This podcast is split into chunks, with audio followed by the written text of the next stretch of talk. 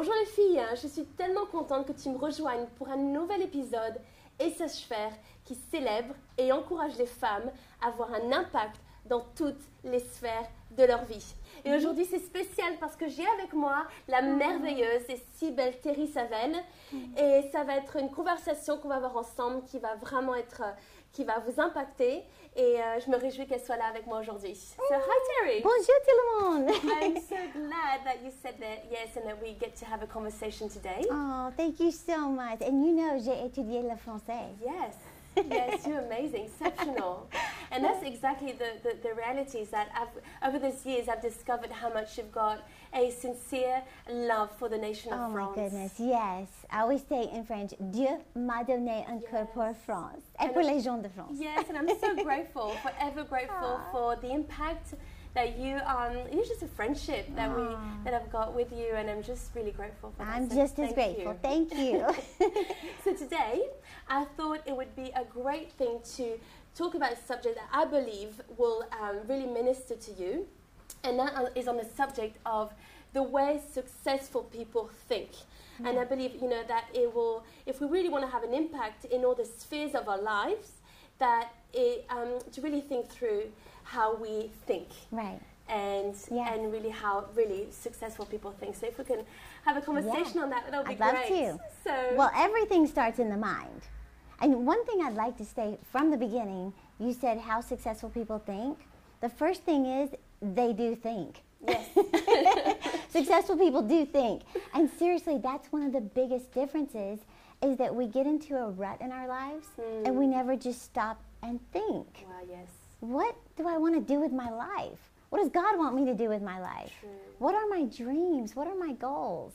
In fact, Henry Ford said, thinking is the hardest work there is, which is probably the reason so few engage in it. Wow.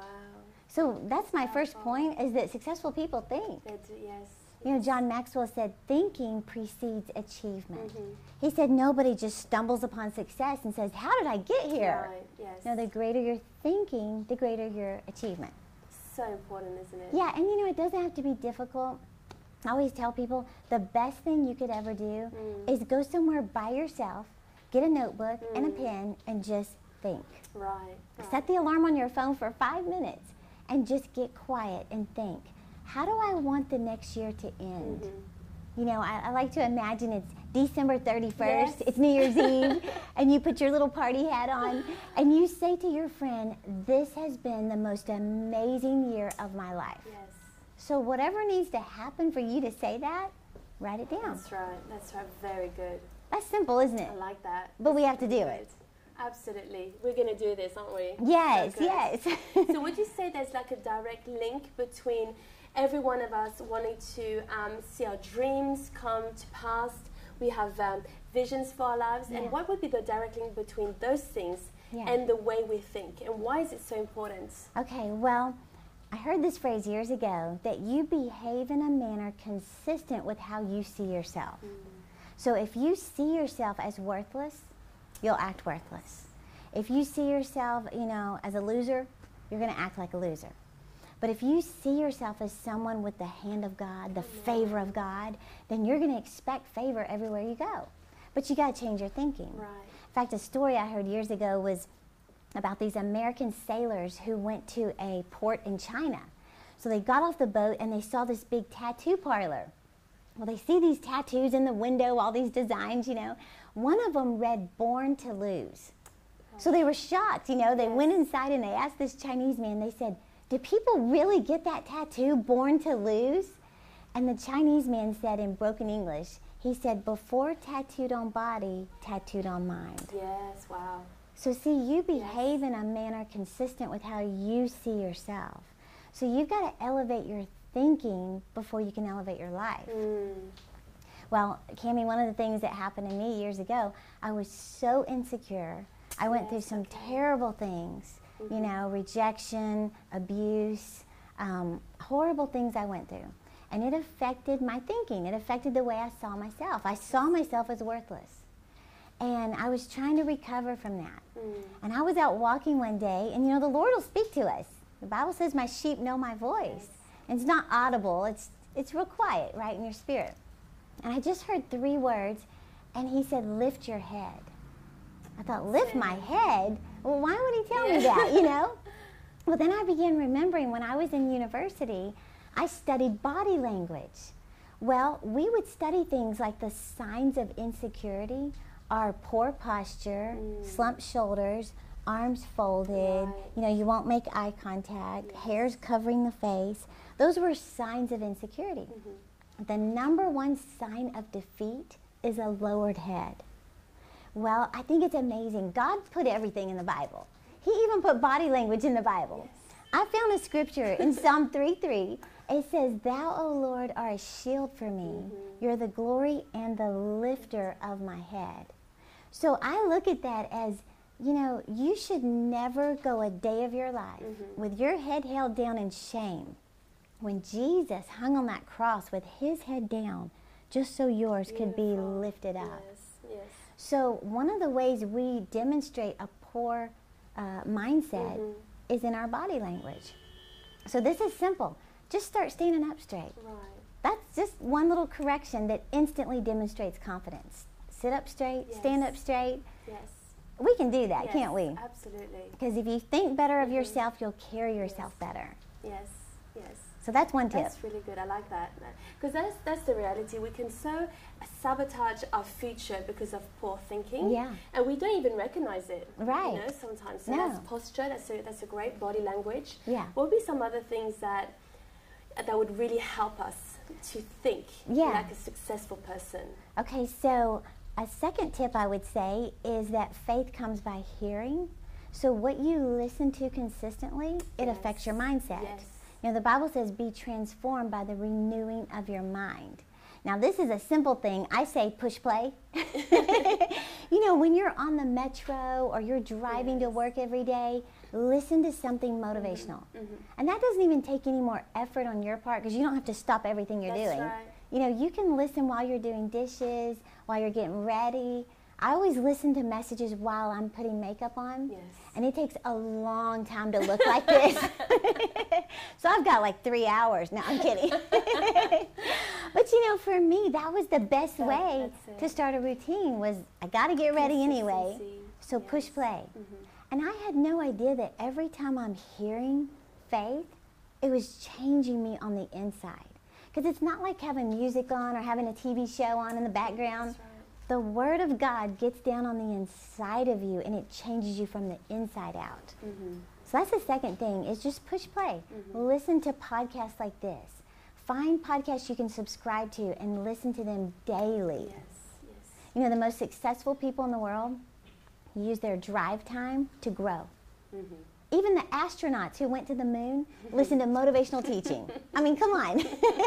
if they still need to be motivated, we do too. Yes. Yes. Yes, like yeah. That's so good. So that would be my second one. And when we talk about so mental um, resilience, because often it's it's one thing to be in that moment where we actually okay decide that we're going to think different. Yeah. We're going to declare great thoughts of our teams, of our career, of our family. Yeah. We're deciding that we're not going to, you know, believe the lies. And actually, that'd be great to talk about that. You know, often that we, Yes. you know, recognizing the lies Yeah. in our lives. Right. But um, how do we not let our emotion lead us? Because I mean, our emotions are, are good. I Right. mean, God has put us to be able to, you know, have Yeah, emotions. they can be good. They can be good. yeah. But sometimes we can let our emotions um, dictate how we think. Right. Maybe we know we, you know, get up in the morning and we just, you know, the weather's not, maybe not that great, and Yeah. we, some just we get some news from from somewhere and it's not that great, and therefore our emotions can dictate th- poor thinking. Yeah. And I think it'd be great to um, talk about how we can have this mental resilience and be able to really Yeah. continuing, you know, to really have Right. great, um, great uh, thinking. Yes. Well, you know, Joyce Meyer is an expert on that. And she says, don't let your emotions vote Yes. because your emotions will lead you out of the will of They God. will, yes. They're fickle. That's one day we're up, one way we're down. So, what I discovered was the most powerful tool that God has given us. It's right under our nose. it's our mouth. Mm. That's it. This is the most powerful weapon right here. Right. You know, the Bible says God created the whole world with the words of his mouth. He said, Let there be, and there was. Let there be, and there was. You create your world with the words of your mouth. Yes. So what I did was, you know, I'm coming out of this insecurity and rejection, and the Lord's telling me to lift my head, and I'm like, how? I'm listening to messages every morning. Well, I made a list of mm. positive declarations Very good. to speak over myself. And in the mm-hmm. beginning, it sounded crazy because everything I wrote was the opposite. That's it. Of what I it. felt. It might feel seem really strange for Yes. some girls who start doing, doing that. Oh yeah, first. you'll feel crazy. Yes. Like I kept thinking, if anybody was looking in my window, they're gonna think I'm a nut. but I made a list, and I said things like, "I'm confident. That's it. I'm Right. courageous. I'm qualified by God. I'm highly favored everywhere I go." In fact, I started with those type of things. Then it got bigger. I started saying things like, "My books are sold in bookstores. Mm. I speak at the largest conferences in the world. I'm confident to speak in front of live audiences." Like I would say those because I was scared. I was insecure. I wasn't confident or qualified. Well, here's the thing what you repeatedly hear, you eventually believe. Mm, And you believe your own self more than anybody. So when you just hear yourself saying, I'm confident, I'm courageous, I'm qualified by God, I speak at the largest conferences in the world, it gets on the That's inside it. of you. In fact, I remember I was speaking at a church, 10,000 people, and I'm standing on the front row about to go on stage. And my daughter Cassidy leaned over and she said, Mama, are you a little bit scared? And the, you know what came out of my mouth? Mm. I said, I'm confident to speak So to live good. audiences. I speak at the biggest conferences in the world. Bec- and I'm not going to say I wasn't a little scared, but I had heard myself say that That's so it. many times Powerful. that that's what came out of my mouth. Mm-hmm. So here's the bottom line. If you will change what you're saying, you'll change what you're seeing. That's it. You really will. So make positive declarations. And you know, we always recommend that you make them in the present tense. Mhm. You know, God is the great good. I am. That's good. He's not the great I was or I will it. be. Very good. So see, I used to think maybe I'm supposed to say I will be confident, I I, will that. lose weight, I will get out of Mhm. debt. When you put your declarations in the future, then you're it's almost like one day, One- yes. someday, just not now. No, say I am confident. I am in the best shape of my life. I am debt free. I am successful. I am happily married. Whatever it is, Powerful. say it right now. Powerful. I love that, don't you? Yeah, I love that. it's like, come on, we can, we can. So just really wanting to encourage you to start to write Yes. this declaration. Recognize in your life what are those areas where you feel like you're, you're not thinking Yeah. like you, like you ought to, and and uh, really declaring the word of God over your Mhm. life, and and also discerning the the you know the lies of the enemy. Yeah. And and because successful pe- people, think Yeah. people that just uh, don't let themselves deceive by, you know, Yeah, the other- uh, negativity neg- and exactly negativity. They Mhm. just recognize that and they and they go beyond that. So um, Right. that's that's so good. I love that. And if you really want to add some power to it, Yes. start declaring God's word. That's it. Yes. I mean, that takes it to a whole nother level. So when you start, you know, you make your declarations, whatever it is, if it's fitness or finances or, you know, whatever it is, but then add God's word. Mm. When you start saying, I declare everything I set my hands to prospers and succeeds, Mm. You know, you just start adding the word of God, then you've really called on heaven to come on the scene and help you do what you could never do on your own. Beautiful. Now, let me just explain this real fast. Do you know why we don't try to defeat thoughts with other thoughts? Mhm. We defeat thoughts with words. Yes. Yes. The reason why is because let's just say that I told you, Cami, to multiply your age, whatever your age is, by 75. But do it in your head, multiply your age by 75. Mhm. And so while you're trying to figure out this math problem, so- okay, it's going to take some time. Carry my one. Yes. So while you're doing that, what if I stopped you and said, Can you give me directions to the church? Mhm. Well, you're going to have to stop doing the math problem to answer me to give directions, Mhm. right? Mhm. Your mind has to stop thinking to hear what your mouth has to say.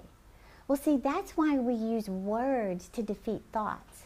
So when the enemy is trying to tell you you're insecure, you're never going to Mhm. get married, you're never going to get out of debt, you'll never have a baby, you're always going to be overweight, you're never going to get a good job, all these debilitating thoughts that are in Mhm. your mind, you shut them up by saying, I am confident, I am courageous, I am favored of God. And your mind has to shut up to hear what you're saying.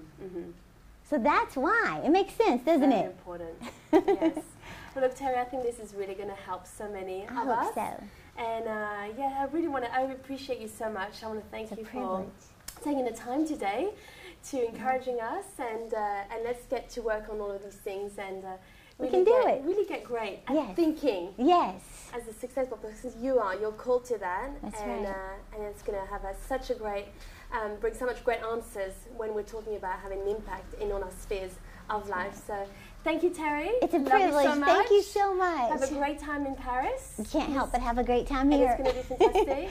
Yes. And uh, you know, girls, like, um, why don't you just subscribe to the YouTube channel and just, uh, just really get yourself encouraged. We um, get these uh, episodes twice a month, so I want to encourage you to do that right now and share them, share the word around, you know, to the girlfriends. You really need to hear, to hear that. So, um, all the best. Have a great week. We love you. Bye.